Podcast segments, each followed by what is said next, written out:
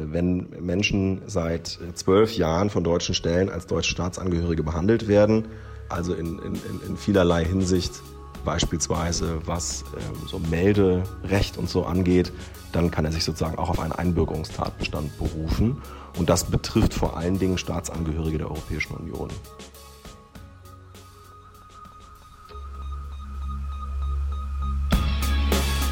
In guter Verfassung. Der Grundgesetz-Podcast. Hallo und herzlich willkommen zu einer neuen Folge vom Grundgesetz-Podcast in guter Verfassung.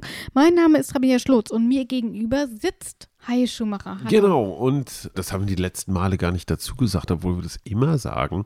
Natürlich in der legendären Podcast-Küche. Ja. Ach, ich vermisse den Sommer. Ich glaube, es ist auch das erste Mal, dass wir hier Licht anmachen. Grundrecht auf Sommer, das wäre noch ein ähm, Artikel, den ich gerne hätte. Was machen wir denn heute, meine Gute? Heute besprechen wir ein Thema, das wir schon mal so ein bisschen angesprochen haben. Wir sprechen nämlich über die deutsche Staatsangehörigkeit. Ich weiß nicht, ob du dich daran erinnerst, wir haben ja in Artikel 16 äh, mit Sina Fontana schon mal über die Ausbürgerung gesprochen. Genau. Und damals haben wir uns gewundert, warum eigentlich nirgends steht, wie man Deutscher wird. Da steht nur, Deutsche können nicht ausgebürgert werden. Ja. Ähm, aber sie aber, können wieder eingebürgert werden. Genau. Und das ist etwas, womit wir uns heute beschäftigen wollen. Wir haben auch wieder, wir hatten ja in den letzten beiden Folgen keinen Experten mit dabei, ja. weil irgendwie niemand sich zum Verteidigungsfall äußern wollte. Deswegen haben wir das alleine ja. gemacht. Ja. Aber dieses Mal sind wir nicht mehr alleine. Wir haben wieder jemanden dabei. Und zwar ist es Konstantin Kuhle. Konstantin Kuhle ist Rechtsanwalt und Mitglied des Bundestages. Seit 2017 sitzt er dort für die FDP. Kuhle war von 2014 bis 2018 Vorsitzender der Jungen Liberalen. Heute ist er Beisitzer im Bundesvorstand der FDP. Sein Fokus liegt auf der deutschen Innenpolitik, aber auch auf Europa. Ein netter übrigens, ein Bundestagsabgeordneter dieser Kleinpartei FDP, mhm. zu der kann man ja geteilter Meinung sein, wobei deren, ich sag mal, deren Kernbotschaft so Freiheit, liberal und so nicht so verkehrt ist. Die beste Zeit, also für mich jedenfalls, war, war sozialliberal, also so, sozialdemokratisch plus liberal, das war schon echt eine gute Kombi. Ewig her, aber wurscht. Konstantin Kuhle ist ein guter. Und mit Konstantin Kuhle sprechen wir jetzt eben über Artikel 116. Sehr spannendes Thema, auch wieder einen historischen Kontext, den wir hier auf jeden Fall haben werden. Und was drin steht im ersten Absatz, das hören wir jetzt.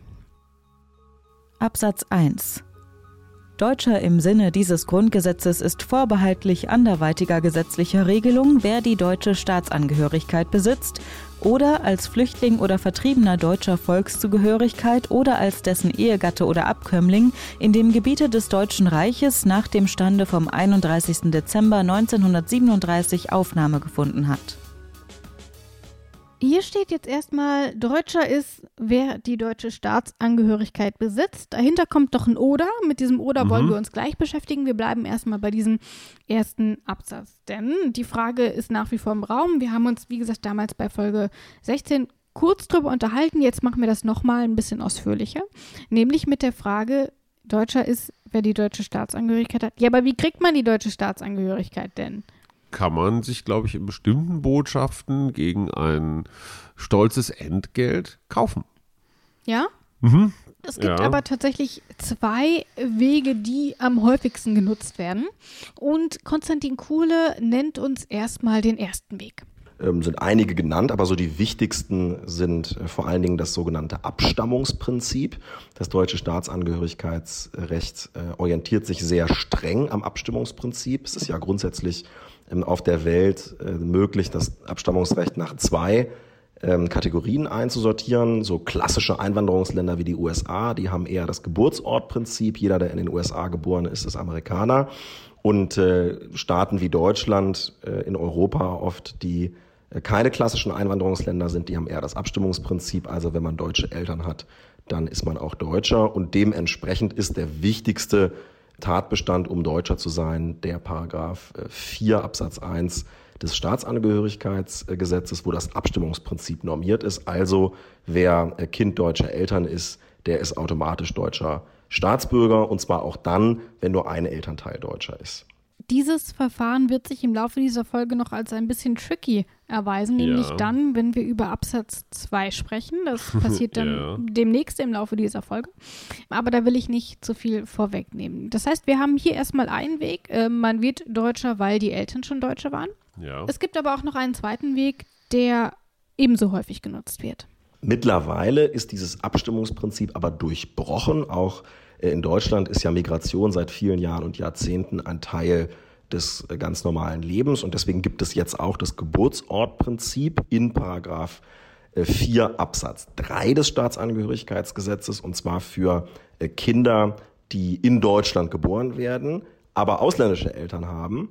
Und äh, diese Kinder können dann Deutsche werden, wenn ein Elternteil äh, seit acht Jahren rechtmäßig seinen äh, gewöhnlichen Aufenthalt in Deutschland hat und eine Aufenthaltserlaubnis hat ähm, und weitere Voraussetzungen erfüllt. Das sind eben die zwei wichtigsten Wege dann hin zur Mhm. Staatsbürgerschaft. Einmal natürlich das Abstammungsprinzip, man hat deutsche Eltern oder aber man hat keine deutschen Eltern, ist aber selbst in Deutschland geboren und die Eltern oder ein Elternteil hat eben einen Aufenthaltstitel seit acht Jahren. Und das sind so die beiden häufigsten Wege, wie man erstmal an die deutsche Staatsbürgerschaft kommt. Und die Staatsbürgerschaft, das ist ja allein schon deswegen so wichtig, äh, weil da ziemlich viele Dinge dranhängen. Wir haben zum Beispiel über deutschen Grundrechte gesprochen. Ja. Und wenn man zum Beispiel staatenlos ist, dann ist man quasi nicht existent. Man lebt überall im Grunde illegal und hat eben auch nur sehr wenige Ansprüche. Kein Pass, keine Rechte. Für viele Staatenlose ist das Realität. Sie fallen durch das Raster. Kein Staat gewährt ihnen Schutz, Bildung oder ein Existenzminimum. Sie können weder zur Schule gehen, heiraten oder Sozialleistungen beantragen. Wie viele Staatenlose es genau gibt, ist nicht bekannt. Schätzungen belaufen sich auf vier bis zehn Millionen Menschen. Aber wie kommt es überhaupt dazu, dass Menschen keine Staatsangehörigkeit haben oder sie verlieren? Der Journalist Marc Engelhardt hat 2017 im Detektor FM Interview Folgendes erklärt. Da gibt es unterschiedliche Gründe. Also ein Grund beispielsweise ist, wenn sich Staaten teilen. Wir hatten das ja nach dem Zusammenbruch der Sowjetunion, wir hatten das in Jugoslawien, aber wir haben das auch in ganz vielen Ländern, äh, die Kolonialländer waren, wo also jetzt noch Jahrzehnte nach dem Ende der Kolonialzeit praktisch Menschen in Ländern leben, ähm, naja, die zufällig damals von Kolonialmächten eben äh, auf der Landkarte eingezeichnet wurden. Also in Kenia beispielsweise ein Volk, von dem die kenianische Regierung sagt, das gehört doch nach Tansania, die tansanische Regierung sagt, na, die gehören nach Kenia. Und tatsächlich die Auswirkung ist dann eben, die haben weder den tansanischen noch den kenianischen Pass. Und so etwas, das äh, gibt es eben relativ häufig, zuletzt beispielsweise auch auf der Krim, wo wir einen großen Teil der Bevölkerung haben, der eben nicht den russischen Pass haben will, jetzt aber den ukrainischen Pass nicht mehr haben darf und praktisch keine Staatsangehörigkeit mehr besitzt. An solchen Bedingungen hat sich auch heute, Jahre später, noch nicht viel geändert. Der Entzug der Staatenlosigkeit wird darüber hinaus auch als Strafmaßnahme vorgenommen. Auch in der Weimarer Republik war das früher so. Mit dem Grundgesetz wurde der Entzug der Staatsangehörigkeit jedoch abgeschafft. In etwa 20 Ländern ist das jedoch nach wie vor möglich, auch wenn die Folge die Staatenlosigkeit ist.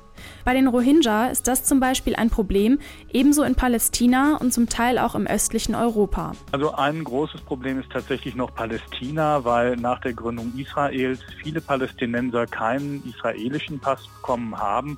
Es gibt zwar einen palästinensischen Reisepass, aber der wird nicht von allen Staaten oder nur von wenigen Staaten auf der Welt anerkannt. Es gibt beispielsweise auch näher zu Hause in dem ehemaligen Jugoslawien ein großes Problem, dass Roma und andere fahrende Völker auch keine Pässe besitzen, teilweise auch als eben neue Staaten wie Mazedonien entstanden sind, in dem Moment, wo sie hätten sich registrieren müssen, sich nicht haben registrieren lassen und wo die Behörden heute auch kein großes Interesse zeigen, die Menschen aufzunehmen, in ihre Register, ihnen Pässe auszustellen. Und auch die leben unter erbärmlichsten Bedingungen, eben weil sie ganz offiziell keine Staatsbürger dieser Länder sind. Ein weiteres Problem ist, dass die Staatsangehörigkeit in einigen Ländern nur durch den Vater vererbt werden kann. Dazu gleich mehr im Podcast. Und die Staatsangehörigkeit ist darüber hinaus eben auch ein Stück weit Identität, eben insbesondere, wenn man seine ursprüngliche Staatsangehörigkeit gegen den eigenen Willen weggenommen bekommt. Darf ich mal eben ganz kurz was Privates fragen? Klar darf Mhm. ich das. Wie stehst du zu deiner Staatsbürger schafft.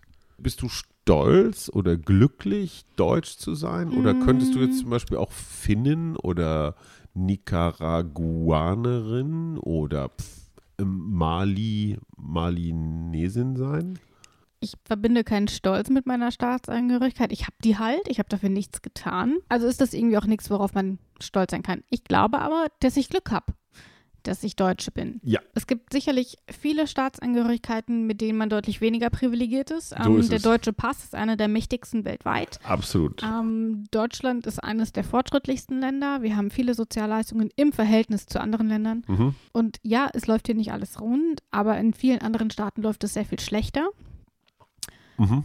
Und ich glaube, Von daher- und da machst du einen ganz wesentlichen Punkt. Natürlich kann man jetzt, ich sage einfach mal 10, 20, 30 Pässe so aus den 200 Staaten, die es auf der Welt so in etwa gibt, kann Mhm. so rausziehen und natürlich kann man denen ein Ranking zuweisen, Ja. welcher dieser, und es gibt ja einen Markt, es gibt ja einen Markt für gefakte Staatsbürgerschaften und natürlich Es ist gibt auch einen Markt für echte Staatsbürgerschaft. Völlig klar, aber, aber ich sag mal jetzt so ein skandinavischer, Schweizer, westeuropäischer, auch sicherlich neuseeländischer, Mhm. amerikanischer, australischer Pass, die werden sicherlich eher im oberen Drittel landen. Ja. Und ich sag mal ein iranischer oder afghanischer oder jetzt gerade Ecuador, das wäre sicherlich vor ein paar Jahren noch anders gewesen. Was ist denn sonst noch so ein Polizeistaat? So Irak oder Syrien, so Kriegsgebiete hier, äh, Jemen oder, oder auch Ja. Saudi-Arabien. Genau, es geht eben auch einfach darum, wie viel Macht mit so einer Staatsangehörigkeit tatsächlich verbunden ist. Das haben wir ja auch eben bei der Staatenlosigkeit gehört, wie machtlos Ja. man dann entsprechend ist. Ähm, wobei, wenn man mich so fragen würde, dann würde ich mich, glaube ich, tatsächlich, ich bin einfach in so einem Kontext aufgewachsen. Ich fühle mich europäischer, Mhm. mehr europäisch als deutsch. Echt? Ja. Wie ist es beim Fußball? Ist mir egal.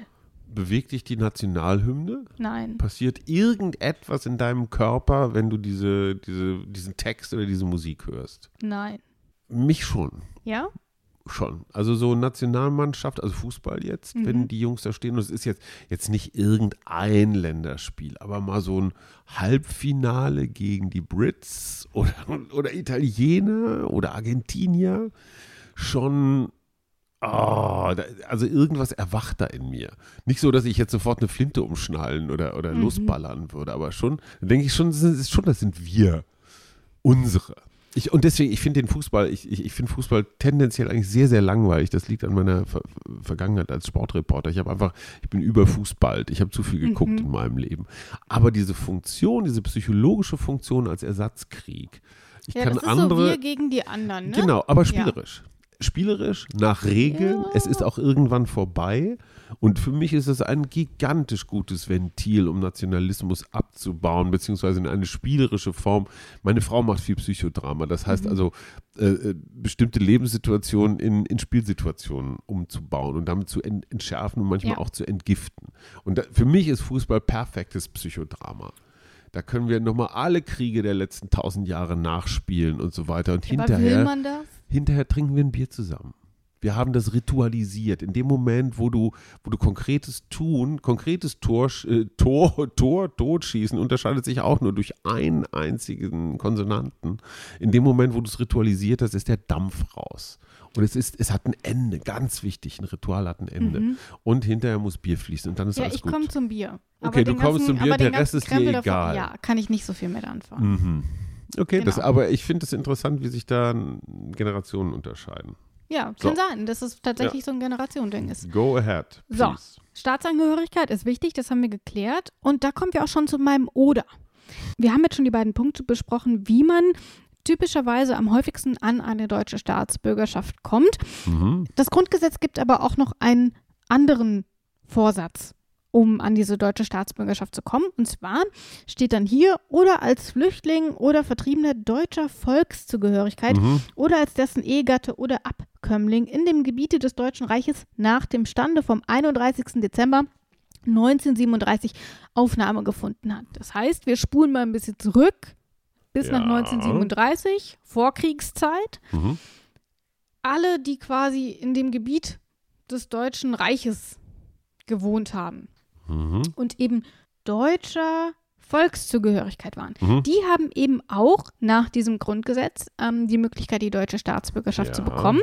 Die Rede ist dann von sogenannten Statusdeutschen und was das genau bedeutet, das erklärt Konstantin Kuhle. Hier macht das Grundgesetz eine zusätzliche Kategorie auf äh, von Deutschen, nämlich die sogenannten Statusdeutschen.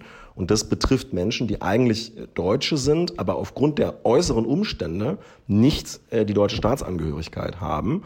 Und da sagt das deutsche Grundgesetz, also das sind auch äh, Deutsche und wir wollen ihnen einen leichteren Zugang zur Staatsangehörigkeit ähm, eröffnen. Und das zeigt eben, das reflektiert die chaotische Situation nach dem Zweiten Weltkrieg auf dem Gebiet ähm, des heutigen Europa. Und da kommt jetzt sofort die Spezialfrage. Ich habe also auf damals, ich sag mal, reichsdeutschem Boden gewohnt, bin dann aber im Zuge der Nachkriegsentwicklung von da vertrieben worden und wohne jetzt in Sibirien. Ja. Helene Fischer. Wohnt die in Sibirien? Nein, aber die kommt da irgendwo her, aus Sibirien. Echt? Ja, guck mal, was du wieder alles nicht weißt. Ja, das hätte ich Ähm, gerne nochmal nachgeguckt. Ja, das, das, das, äh, das mache ich dir, das mache ich dir gleich mal eben, eben klar.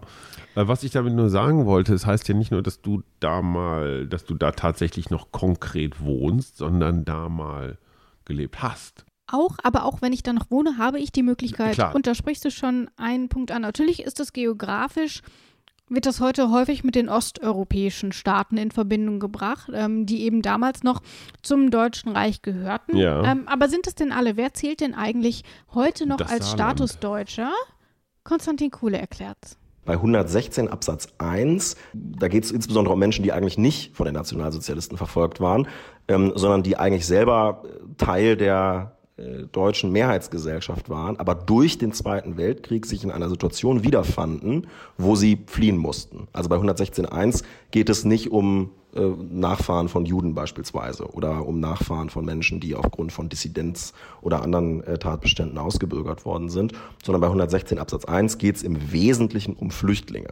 Auch der äh, 116.1 ist Teil der Auseinandersetzung des Grundgesetzes mit dem Nationalsozialismus. Es geht aber beispielsweise um Grenzveränderungen nach dem Zweiten Weltkrieg. Ähm, wir haben also jemanden, der vor dem Zweiten Weltkrieg Bürger des Deutschen Reiches war und durch die Niederlage des Deutschen Reiches im Zweiten Weltkrieg nach dem Zweiten Weltkrieg plötzlich Staatsangehöriger eines osteuropäischen Staates äh, war. Und da sagt das Grundgesetz, also wenn dieses Gebiet, wo der jetzt wohnt, vor dem Zweiten Weltkrieg Teil des Deutschen Reiches war und er deutscher Volkszugehörigkeit ist, dann ist das auch ein Statusdeutscher, dem wir die Möglichkeit eröffnen wollen, Staatsangehörigkeit, die Staatsangehörigkeit äh, der Bundesrepublik zu erlangen. Du meldest dich. Was willst du sagen, Hajo? Ich möchte es noch komplizierter machen. Okay. Helene Fischer, von der wir es ja gerade schon hatten, Mhm. ist eine, stammt von sogenannten Schwarzmeerdeutschen ab. Wo man sich denkt, hm, Schwarzes Meer reichte das Deutsche Reich vom Zweiten Weltkrieg bis zum Schwarzen Meer? Nee, das nicht. Aber im 18. Jahrhundert sind Deutsche aus Südwestdeutschland, vielleicht aus Rheinland-Pfalz, ausgewandert. Äh, Das waren zum Teil so Glaubensgruppen, äh, äh, Mennoniten und sowas. Die sind dann tatsächlich äh, äh, Richtung Odessa ausgewandert. Man muss man sich mal überlegen, damals sind auch ganz viele Menschen nach in die USA ausgewandert. Ja. Also es, wurde, es wurde viel mehr ausgewandert als heute. Und diese Schwarzmeerdeutschen wiederum wurden zu den Russlanddeutschen gezählt. Und jetzt kommen wir zu Helene Fischer. Wurde 84 als zweites Kind des russlanddeutschen Ehepaares Maria und Peter Fischer im sibirischen Krasnojarsk geboren. Das Du hast das ja weg. angezweifelt, was ich gesagt habe. Hab Vater gesagt, hab nie Sportlehrer, gehört. Mutter Ingenieurin und die Großeltern waren tatsächlich sogenannte Schwarzmeerdeutsche, die 41 während des Zweiten Weltkriegs nach Sibirien deportiert worden sind. Also die waren schon am Schwarzen Meer, Mhm. die hatten also schon ein paar Generationen vorher Deutschland, Reichsdeutschland verlassen. So, und die sind dann wieder zurückgekommen, nämlich aus der Sowjetunion, zurück nach wohin? Kennst du bestimmt nach ich. Rheinland-Pfalz. Du kennst Wöllstein nicht? Ich denke, du bist aus Rheinland-Pfalz. Was hast Ich du kenne nicht jedes gehabt? Dorf in Rheinland-Pfalz. Okay, also auf jeden Fall, was du mit Helene Fischer zu tun hast, ihr kommt beide aus Rheinland-Pfalz. Ich bin beeindruckt. Dank äh, im Landkreis Alzey-Worms übrigens liegt Wöllstein. Für alle, dann es ist tatsächlich, ich bin in Worms geboren. Ach komm, Ja. Oliver Worms ist ja einer unserer Lieblingszuhörer, aber Olli, Entschuldigung, no games with names. Echt. Zurück. Das Ganze ist natürlich allein historisch begründet eine Ausnahmesituation, die hier im Grundgesetz bedacht wurde. Und Konstantin Kuhle findet, diese Besonderheit ist etwas ganz, ganz Spannendes. Also das ist das wirklich Spannende am Artikel 116 Absatz 1. Ähm, denn das irgendwie das Grundgesetz einfach sagt, der Gesetzgeber kann entscheiden, äh, wer Deutscher ist und wer nicht. Das ist eigentlich normales Verfassungsrecht, das dann im Staatsangehörigkeitsgesetz äh, umgesetzt wird. Aber dass hier ähm, ein Datum äh, genannt wird, nämlich der 31. Dezember 1937 und das gesagt wird, also wer deutscher Volkszugehörigkeit ähm, ist, ähm, äh, aber nicht deutscher Staatsangehörigkeit, und zwar auf dem Gebiet des Deutschen Reiches nach dem Stande vom 31. Dezember 1937. Das zeigt, Artikel 116 ist gemacht worden vom Parlamentarischen Rat in einer sehr unruhigen, sehr unübersichtlichen Zeit nach dem Zweiten Weltkrieg, in der viele Menschen, viele Volksgruppen ähm, in ganz Europa verstreut waren und natürlich auch viele Deutsche, die infolge von Flucht und Vertreibung ähm, aus ihren ehemaligen Siedlungsgebieten äh, geflohen sind infolge des ähm, vom Deutschen Reich begonnenen Zweiten Weltkrieges. Und ähnlich ist es da natürlich mit Absatz 2. Ähm, ich habe schon gesagt, der birgt nochmal einige Probleme, die wir eben schon kurz angeteasert haben. Warum? Wir hören einfach mal in den Absatz rein und dann können wir sie genauer besprechen. Absatz 2 Frühere deutsche Staatsangehörige, denen zwischen dem 30. Januar 1933 und dem 8. Mai 1945 die Staatsangehörigkeit aus politischen, rassischen oder religiösen Gründen entzogen worden ist und ihre Abkömmlinge sind auf Antrag wieder einzubürgern. Sie gelten als nicht ausgebürgert, sofern sie nach dem 8. Mai 1945 ihren Wohnsitz in Deutschland genommen haben und nicht einen entgegengesetzten Willen zum Ausdruck gebracht haben. Hier geht es jetzt um die Menschen, denen die Staatsangehörigkeit von den Nationalsozialisten entzogen wurde. Und hier ist ja dann auch wieder die Frist gesetzt, die zwischen dem 30. Januar 33 und dem 8. Mai 45 die Staatsangehörigkeit aus politischen, rassischen oder religiösen Gründen entzogen worden ist. Mhm. Und das betrifft natürlich insbesondere Juden und deren Nachfahren. Und hier gibt das Grundgesetz eine ganz besondere Regelung tatsächlich für diese Menschen vor. Der verfassungsgebende Gesetzgeber ist der Auffassung, dass bestimmte Ausbürgerungsmaßnahmen, die von den Nationalsozialisten in Deutschland gemacht äh, worden sind, von Anfang an nichtig waren und dass der massenhafte Entzug der Staatsbürgerschaft durch das NS-Regime unwirksam war. Und deswegen sagt das Grundgesetz, ähm, wer vorher die deutsche Staatsangehörigkeit hatte und wem die deutsche Staatsangehörigkeit ähm, während der Zeit des Nationalsozialismus entzogen worden ist und übrigens auch dessen Abkömmlinge, die können das wieder erlangen und das Grundgesetz sagt das mit einer Formulierung, äh, die man im Recht benutzt, um zu zeigen, ähm, dass man etwas für nichtig hält. Denn das Grundgesetz sagt nicht, können wieder eingebürgert werden, sondern das Grundgesetz sagt, sie gelten als nicht ausgebürgert. Und das finde ich ganz spannend, weil mhm. es, glaube ich, allein was die Nachricht angeht, die man damit auch vermittelt, einen Unterschied macht, ob wir sagen, okay, ihr kriegt die deutsche Staatsbürgerschaft wieder oder ihr habt sie nie verloren, weil sie euch rechtswidrig entzogen wurde. Ja. Dieser Terminus ist aber auch an eine Bedingung geknüpft, sofern diese Menschen nämlich nach 45 noch ihren Wohnsitz in Deutschland hatten oder zurückgezogen sind. Und das ist natürlich schwierig. Viele Menschen sind geflohen in die USA, nach Großbritannien, wohin auch immer und hatten kurz nach Kriegsende wahrscheinlich sehr wenig Lust mhm. wieder ins Nazi-Deutschland oder dann nicht mehr Nazi-Deutschland zurückzukehren. Also was ist mit diesen Menschen, die ausgewandert sind, die die deutsche Staatsbürgerschaft zwar entzogen bekommen haben, aber später nicht wieder zurückgekommen sind mhm. und ihren Wohnsitz in Deutschland hatten. Konstantin Kuhle erklärt's mal. Menschen, die nach dem Ende des Zweiten Weltkrieges in die USA äh, emigriert sind, haben jedenfalls keinen Anspruch nach dem Grundgesetz.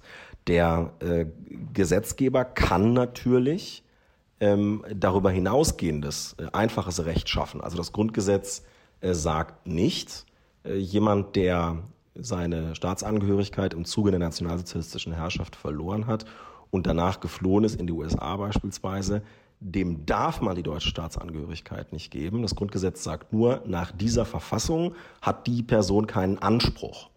Und der Gesetzgeber kann natürlich die Wiedergutmachungseinbürgerung, das ist der ähm, sozusagen äh, zweite äh, Absatz des 116 äh, des Grundgesetzes ausdehnen auf weitere Gruppen. Also das Grundgesetz verlangt das nicht unbedingt, aber der Gesetzgeber kann das natürlich machen. Das ist natürlich schon das erste Problem dieses mhm. Artikels, ähm, dass eben diese Gruppe, die gar nicht so klein ist, mhm. erstmal nach dem Grundgesetz überhaupt nicht berücksichtigt wird. Es gibt aber auch noch andere Gruppen, die durch diese Formulierung gar keinen Anspruch auf die deutsche Staatsbürgerschaft haben. Es sind mehrere Gruppen. Konstantin Kuhle bringt uns jetzt aber erstmal eine Gruppe ein bisschen näher.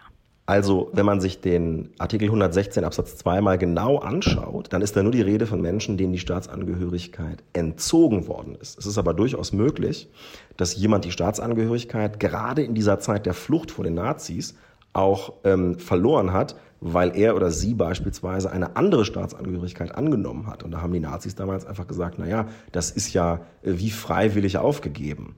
Und äh, man hat damals nicht die gesamte Tragweite erkannt dieser Konstellation und hat nur den Entzug der Staatsangehörigkeit reingenommen. Aber natürlich ist es auch denkbar, dass jemand in ein anderes Land geflohen ist, dort die Staatsangehörigkeit äh, angenommen hat und dann gleichsam freiwillig die deutsche Staatsangehörigkeit aufgegeben hat. Und heute würde man sagen, natürlich ist das auch aus politischen, rassischen ähm, oder religiösen Gründen erfolgt, denn ähm, die sind ja geflohen, weil sie verfolgt waren. Und äh, das ist eine Gruppe, die hier nicht umfasst ist und da kann der Gesetzgeber nachsteuern. Und das finde ich ist ein sehr, sehr spannender Punkt, weil hier eben explizit nur von Menschen äh, die Rede ist, denen die Staatsbürgerschaft entzogen wurde und nicht von denen, die sie plötzlich nicht mehr hatten. Aus welchen Gründen dann tatsächlich ja. auch immer. Und ich finde übrigens auch ganz kurz mal zwischendrin, dass der Herr Kuhle das ausgesprochen gut nachvollziehbar erklärt. Ja. Oder? Auf jeden Fall. Ich zeichne die Interviews mit den Experten ja immer vorher auf und es war ein sehr, sehr spannendes Gespräch, bei dem ich ja. viel Neues gelernt habe. Und ich habe unter anderem in diesem Gespräch auch noch von einer zweiten Gruppe erfahren, die von diesem Grundgesetz ähm, gar nicht befasst wird. Und zwar sind das Kinder von deutschen Frauen, ja. von denen der Mann nicht Deutscher war. Bis in die 50er Jahre hinein wurde die Staatsbürgerschaft nämlich durch den Mann weitergegeben und ja. nicht durch die Frauen. Ach, und wer also eine deutsche Mutter hatte, aber keinen deutschen Vater, mhm. der war in dem Moment nicht Deutscher. Und geflüchtete mhm. Frauen haben im Ausland eben oft Männer geheiratet, die eben von dort waren, die eine andere Staatsbürgerschaft mhm. hatten. Und die Kinder die aus diesen Ehen entstanden sind, haben keinen Anspruch auf die deutsche Staatsbürgerschaft, weil sie ja zum damaligen Zeitpunkt selbst ohne Ausbürgerung mhm. keinen Anspruch auf die deutsche Staatsbürgerschaft gehabt hätten, weil die Mutter die Staatsbürgerschaft nicht weitergeben kann. Ja.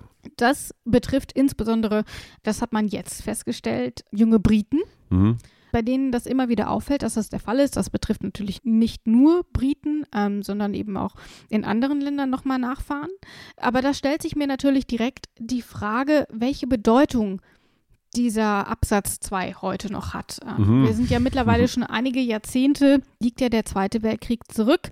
Da ist natürlich die Frage, wie weit geht das denn eigentlich? Also wie viele Leute stellen dann heute noch einen Antrag auf die deutsche Staatsbürgerschaft? Und deswegen frage ich mich, hat das heute eigentlich noch eine Bedeutung? Heute nicht mehr. Also man muss sich ganz klar äh, vor Augen führen, ähm, sowohl 116 Absatz 1 ähm, am Ende, also die Statusdeutschen, die ähm, irgendwo im ehemaligen Deutschen Reich sich wiedergefunden haben nach dem Zweiten Weltkrieg, als auch Menschen, die ausgebürgert äh, worden sind und deren Nachkommen. Das ist, sind natürlich beides Personengruppen, äh, die massiv an ähm, Bedeutung abnehmen, je länger der Zweite Weltkrieg äh, zurückliegt.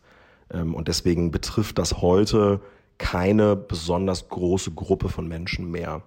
Ähm, es ist allerdings im Zuge der Diskussion um den Austritt des Vereinigten Königreichs aus der Europäischen Union ähm, wieder ähm, äh, sehr aktuell geworden, weil es Nachkommen von Juden gibt, die aus Deutschland geflohen sind und die heute im Vereinigten Königreich leben und die gemerkt haben, also es gibt da eine Möglichkeit, an eine Staatsangehörigkeit äh, eines EU-Mitgliedstaats äh, zu kommen, was ja eine sehr attraktive Angelegenheit ist, auch für Bürger des Vereinigten Königreichs. Und aus dieser Konstellation heraus hat sich dann ergeben, dass eine kleine Gruppe, äh, die heute in anderen Staaten lebt, mit der derzeitigen Gesetzeslage ähm, ausgeschlossen ist von bestimmten Wegen in die deutsche Staatsangehörigkeit. Und das sind Konstellationen, die äh, nach Auffassung sehr vieler Kolleginnen und Kollegen hier im Deutschen Bundestag eigentlich äh, einen Anspruch auf Einbürgerung haben sollten. Deswegen kann man sagen, die Gruppe, die es heute noch betrifft, ist relativ klein, aber es gibt leider Menschen, die heute einen Anspruch haben sollten und die auf der Grundlage des geltenden Rechts keinen haben. Und deswegen muss der Gesetzgeber jetzt auch handeln und darüber nachdenken, ob er weitere äh, Einbürgerungstatbestände schafft. Und tatsächlich ist es so, dass Innenminister Horst Seehofer dieses Problem ja zumindest ansatzweise erkannt hat. Mhm. Und das hat er dagegen getan. Horst Seehofer will die Einbürgerung der Nachfahren von NS-Opfern erleichtern. In einer Pressemitteilung des Bundesinnenministeriums aus dem August dieses Jahres sagt er dazu Folgendes. Deutschland muss seiner historischen Verantwortung gegenüber denjenigen gerecht werden, die als Nachfahren deutscher NS-Verfolgter staatsangehörigkeitsrechtliche Nachteile erlitten haben. Das gilt insbesondere für Personen, deren Eltern oder Großeltern ins Ausland flüchten mussten.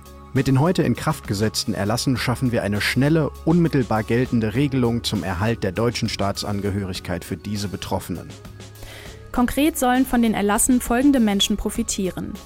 Vor dem 1. April 1953 geborene eheliche Kinder zwangsausgebürgerter deutscher Mütter und ausländischer Väter vor dem 1. Juli 1993 geborene nicht-eheliche Kinder zwangsausgebürgerter deutscher Väter und ausländischer Mütter, bei denen die Anerkennung oder Feststellung der Vaterschaft nach deutschen Gesetzen vor Verendung des 23. Lebensjahres wirksam erfolgt war, und Kinder, deren deutscher Elternteil im Zusammenhang mit NS-Verfolgungsmaßnahmen eine fremde Staatsangehörigkeit erworben und die deutsche Staatsangehörigkeit verloren hat.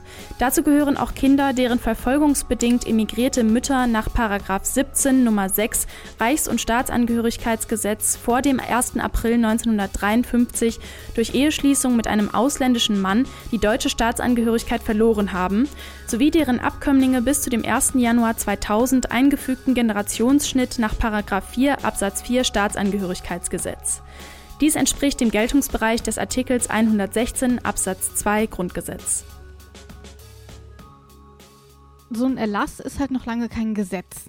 Ja. Und Konstantin Kuhle ist ja im Bundestag mit der Gesetzgebung befasst mhm. und er hat ja eben auch schon gesagt, dass er der Ansicht ist, dass da ein bisschen was getan werden muss.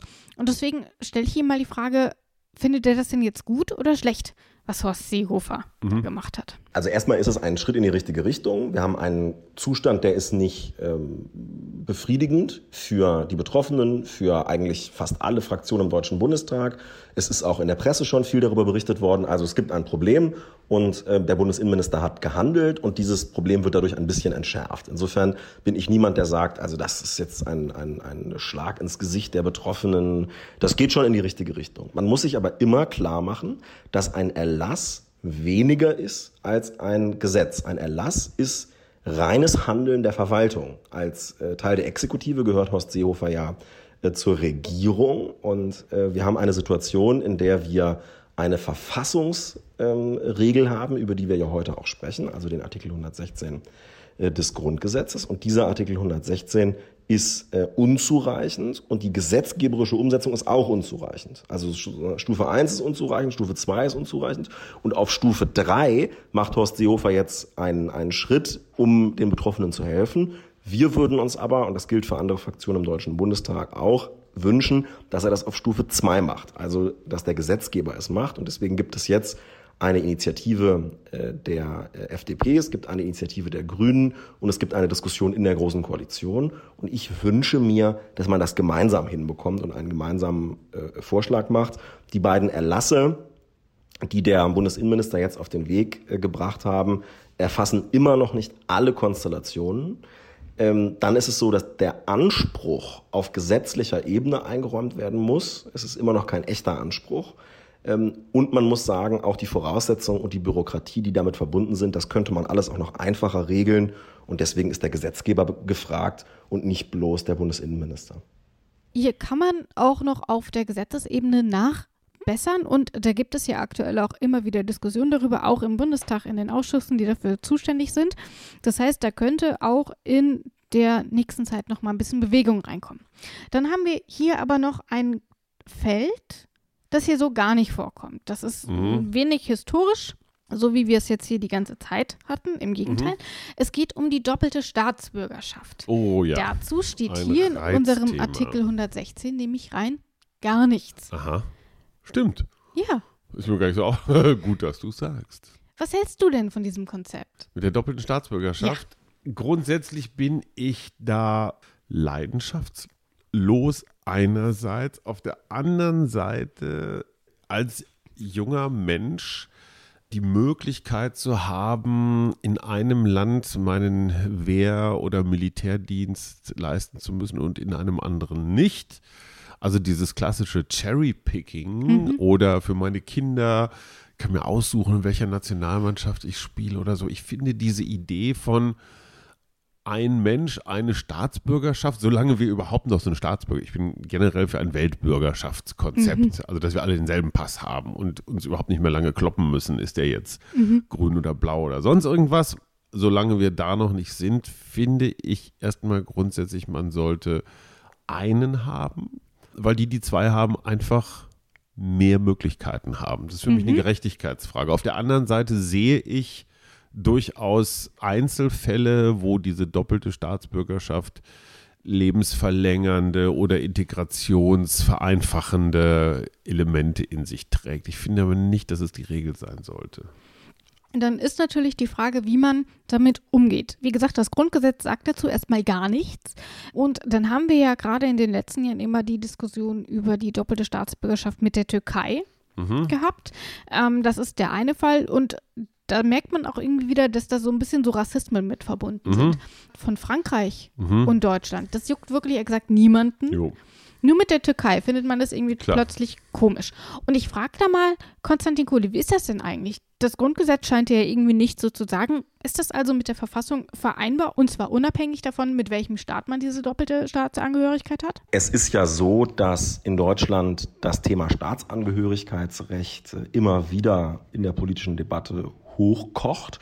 Und es gibt dann immer auch eine Diskussion darüber, ob man überhaupt mehrere Staatsangehörigkeiten haben darf unter dem Grundgesetz. Und da muss man ganz klar sagen, dazu sagt der Artikel 116 ähm, des Grundgesetzes nichts. Also er schweigt sich dazu aus. Ähm, was man ihm entnehmen kann, ist, dass der ähm, Gesetzgeber eine deutsche Staatsangehörigkeit einführen muss. Also es muss irgendeine Form der Staatsangehörigkeit geben und man muss sie wohl auch an bestimmte Voraussetzungen knüpfen. Ähm, das erkennt man schon dadurch, dass, dadurch, dass es ein Wahlrecht gibt und äh, bestimmte Rechte äh, für Berufsbeamte und andere Sachen, die an die Staatsangehörigkeit anknüpfen im Grundgesetz. Aber es gibt keine Regel, die pauschal sagt im Grundgesetz, also man kann nur eine äh, Staatsangehörigkeit haben. Und in der Tat ist es ja so, dass wir heute durch ähm, die Regeln zum Abstimmungsprinzip und zum Geburtsortprinzip ähm, auch Regeln haben, wo Menschen ganz normal zwei Staatsangehörigkeiten haben können. Es muss gar nicht nach dem Geburtsortsprinzip sein, sondern kann auch nach dem Abstammungsprinzip sein. Also man hat eine deutsche Mutter und einen französischen Vater, dann ist es mit dem Grundgesetz ohne weiteres vereinbar, beide Staatsangehörigkeiten zu haben. Und auch nach dem Geburtsortsprinzip gibt es Konstellationen, wo das geht. Ähm, und deswegen sollte man bei der Diskussion darüber, ob man doppelte Staatsangehörigkeiten oder mehr äh, zulässt oder nicht, ähm, da sollte man über die politische Sinnhaftigkeit diskutieren, aber der Artikel 116, der eignet sich nicht als Argument in der Diskussion über ähm, doppelte oder mehr Staatsangehörigkeiten.